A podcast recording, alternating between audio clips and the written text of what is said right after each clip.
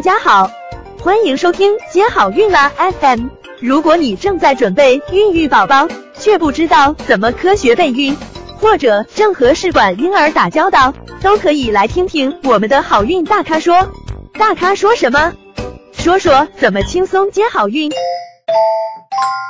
很多不孕的夫妇啊，在做试管婴儿的过程中，嗯，都会有体会，这个胚胎的质量啊，嗯，真是每个人都是不一样的。一般来说呢，嗯，胚胎的质量好，那么你受孕的成功的几率就会大很多。如果说胚胎的质量不好，那受孕的几率呢就会明显的减少。而且，嗯，和胚胎质量关系最密切的呢，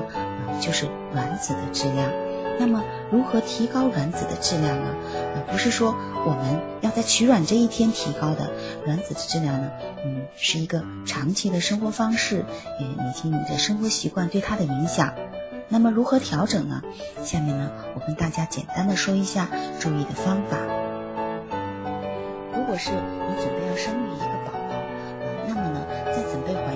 前至少三个月呢，你就要了解你的身体的一个健康状况，而且呢要进行一些调整准备。嗯，你呢要有一个健康合理的饮食习惯，嗯，以及合理的作息生活方式的调整。啊，工作压力呢不能很大，而且呢一定要进行啊规律的有效的运动。嗯，而且要补充叶酸呐，综合的维生素啊。嗯，如果说你原来有过一些基础的疾病，也要及时的进行一些治疗，因为有一些药物呢是在怀孕后是不能服用的，所以呢一定要弄清楚，嗯，那你这些药，嗯，什么时候可以停，才不会影响宝宝？嗯，你要改变不良的生活习惯，比如说抽烟啊、喝酒啊，以及嗯吃一些垃圾食品等等。夫妻双方，嗯，如果说你接触的环境中有一些有毒有害的物质，嗯，比如说油漆啊、塑化物啊等等，这些呢，你一定要远离不良的理化刺激。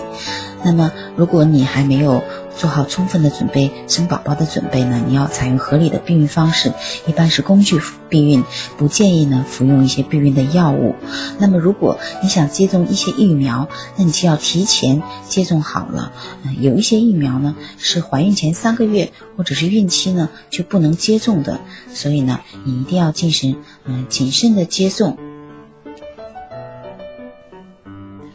通常来说呢，安保医院的理念是呢，啊，病人第一次来医院就诊的时候，啊，都会给他查空腹的，嗯，血糖、胰岛素，以及口服七十五克葡萄糖以后两小时的血糖、胰岛素，以及嗯甲状腺的功能，也会检测他基础体温的情况，嗯，以及他排卵后的孕酮的水平，嗯，等等。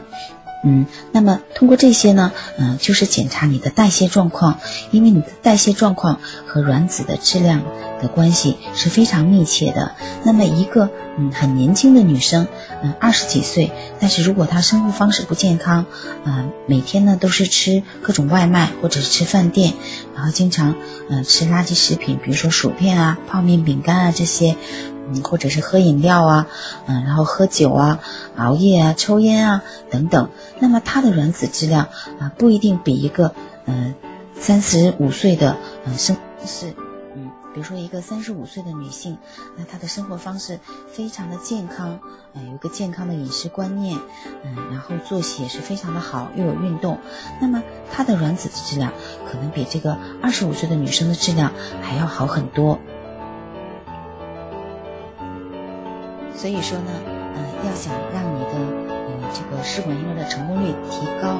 一定要提高你卵子的质量。那卵子的质量呢，重点是几个方面：第一，健康的饮食观念；第二，规律有效的运动；第三，嗯，良好的作息、睡眠质量；第四，嗯，以及心理方面的一个平和的心态。嗯，那我觉得呢，还有很重要一点，就是一定要有一个和睦的家庭氛围。这样的话呢，不管是饮食方面的配合，以及作息方面，以及心理啊，都能让自己达到一个非常好的状态的时候，再做试管，这样呢，才能提高试管婴儿的成功率。